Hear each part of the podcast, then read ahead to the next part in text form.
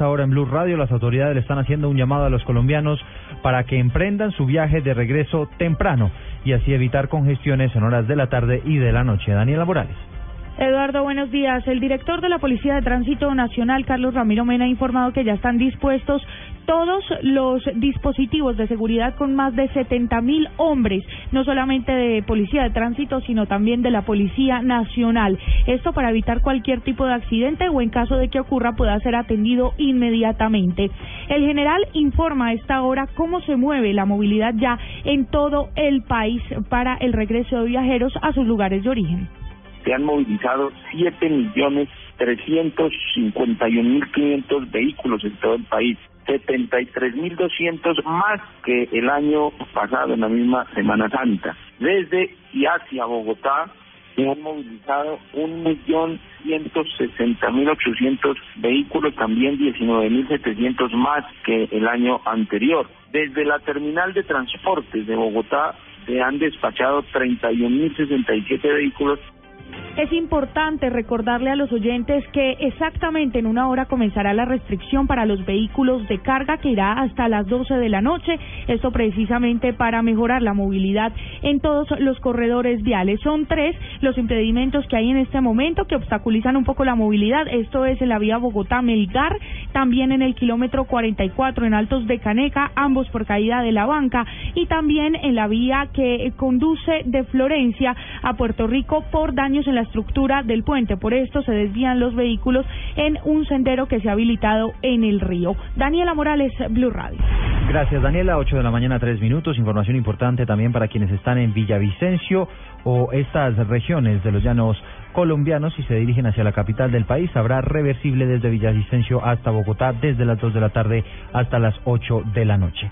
Y el IDEAM está previendo que este domingo de resurrección estará pasado por agua en varias regiones del país y por eso está haciendo un llamado a la cautela en las vías. Juan Esteban Silva. Cristian Euskategui, jefe de pronósticos del IDEAM, ha hecho recomendaciones para las personas que ingresan a Bogotá durante este fin de semana. Principalmente se darán lluvias aisladas y se sugiere viajar durante el día para evitar incidentes. Para las personas que vienen entrando, que tienen planeado entrar por la parte sur, es decir, por autopista sur, se esperan algunas precipitaciones de carácter ligero. Eh, de igual forma señalar que hacia la zona del oriente, es decir, las personas que viven de Villavicencio, tendrán algunas precipitaciones un poco más fuertes y mientras que hacia la zona eh, de la Tichano Yacense, especialmente autopista norte entrada a Bogotá, también algunas precipitaciones ligeras a moderadas para la zona de la autopista Medellín, eh, una condición similar y la recomendación principal es tratar de dejar en horas de la mañana, ya que las precipitaciones tienden a concentrar más durante la tarde y noche. De igual manera recomiendan a los viajeros tener a disposición un kit de emergencias que permita solucionar cualquier eventualidad de manera inmediata. Juan Esteban Silva, Blue Radio.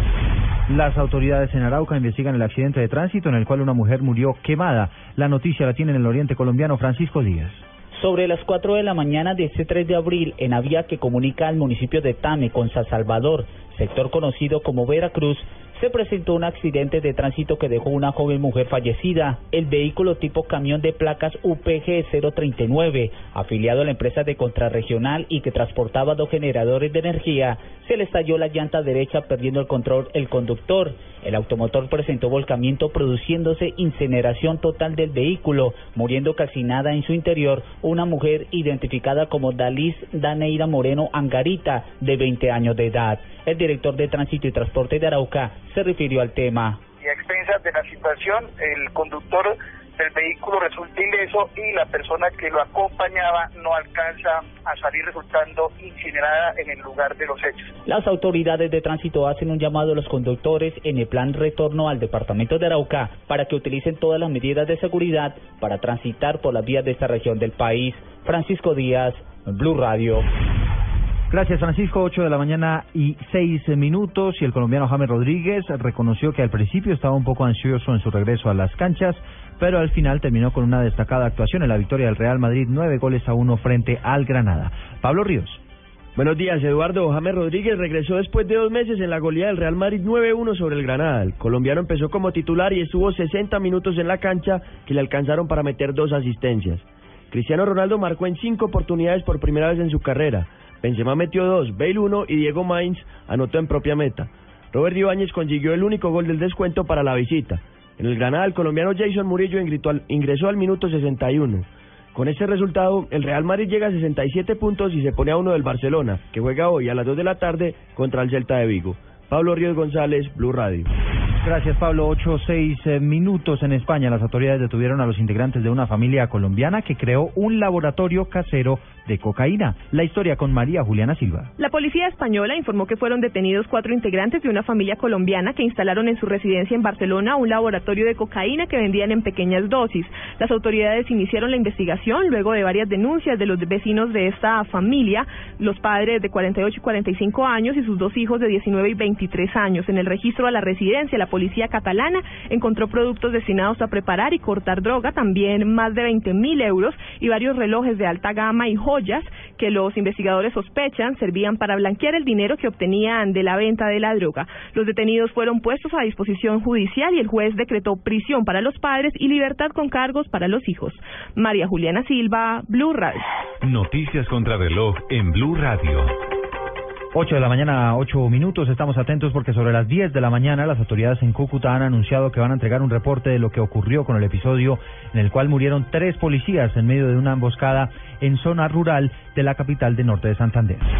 Noticia en desarrollo, el debut de Cuba, las tensiones entre Estados Unidos y Venezuela o el litigio marítimo entre Bolivia y Chile son algunos de los temas que van a dominar la agenda en la Cumbre de las Américas en Panamá, que se espera para esta semana comience allí en territorio panameño.